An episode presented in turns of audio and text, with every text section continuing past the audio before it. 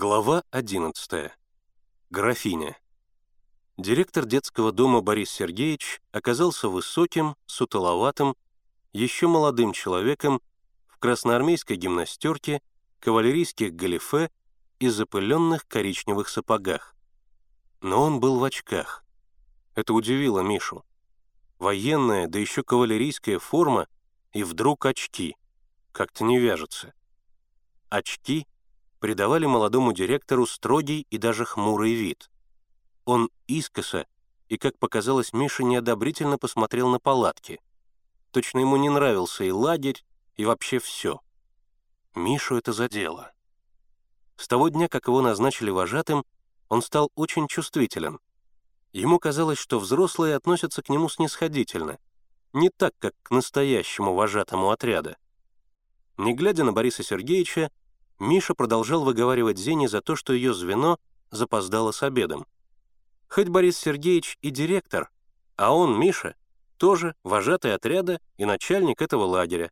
Впрочем, по дороге в усадьбу Миша убедился, что директору вообще все здесь не нравится.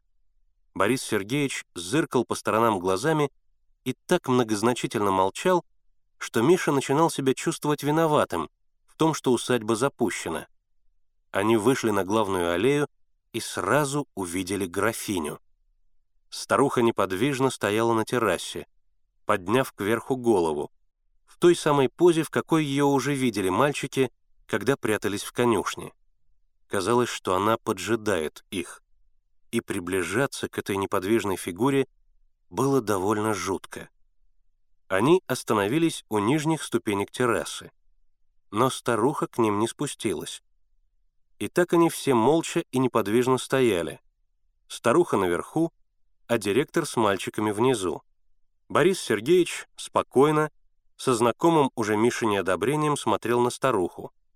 На ее обрамленное седыми волосами лицо с крючковатым носом и грязно-пепельными бровями.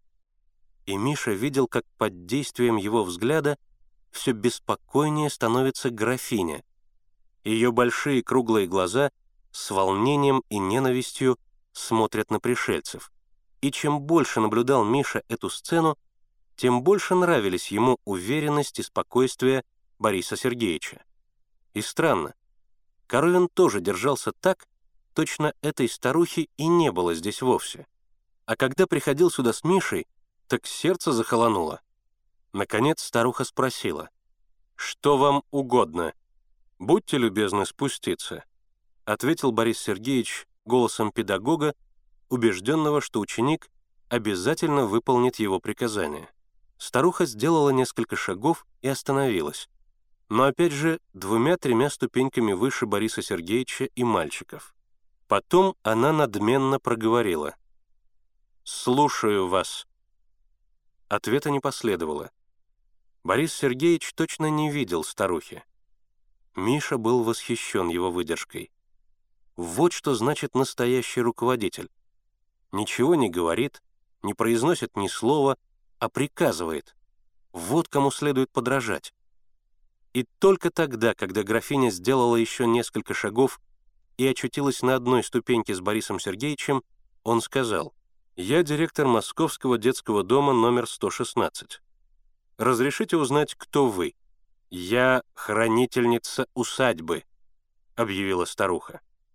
«Прекрасно», — сказал Борис Сергеевич. «Есть предположение организовать здесь детскую трудовую коммуну. Я бы хотел осмотреть дом». Старуха вдруг закрыла глаза. Миша испугался. Ему показалось, что она сейчас умрет. Но ничего со старухой не случилось. Она постояла с закрытыми глазами, потом открыла их и сказала, «Этот дом — историческая ценность. Я имею на него охранную грамоту.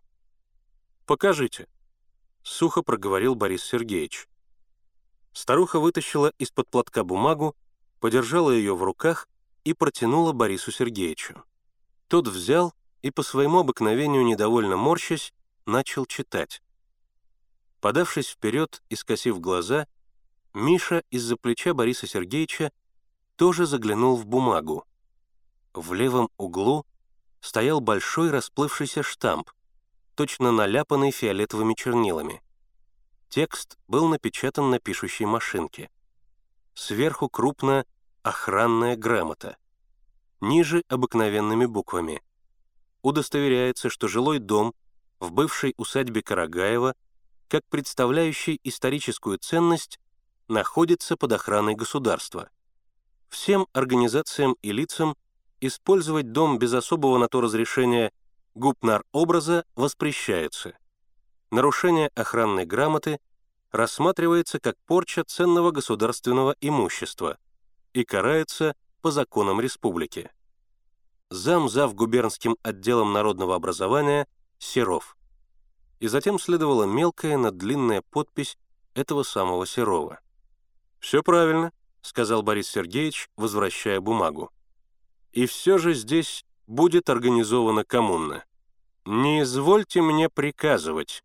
Старуха вскинула голову. «И попрошу больше не беспокоить».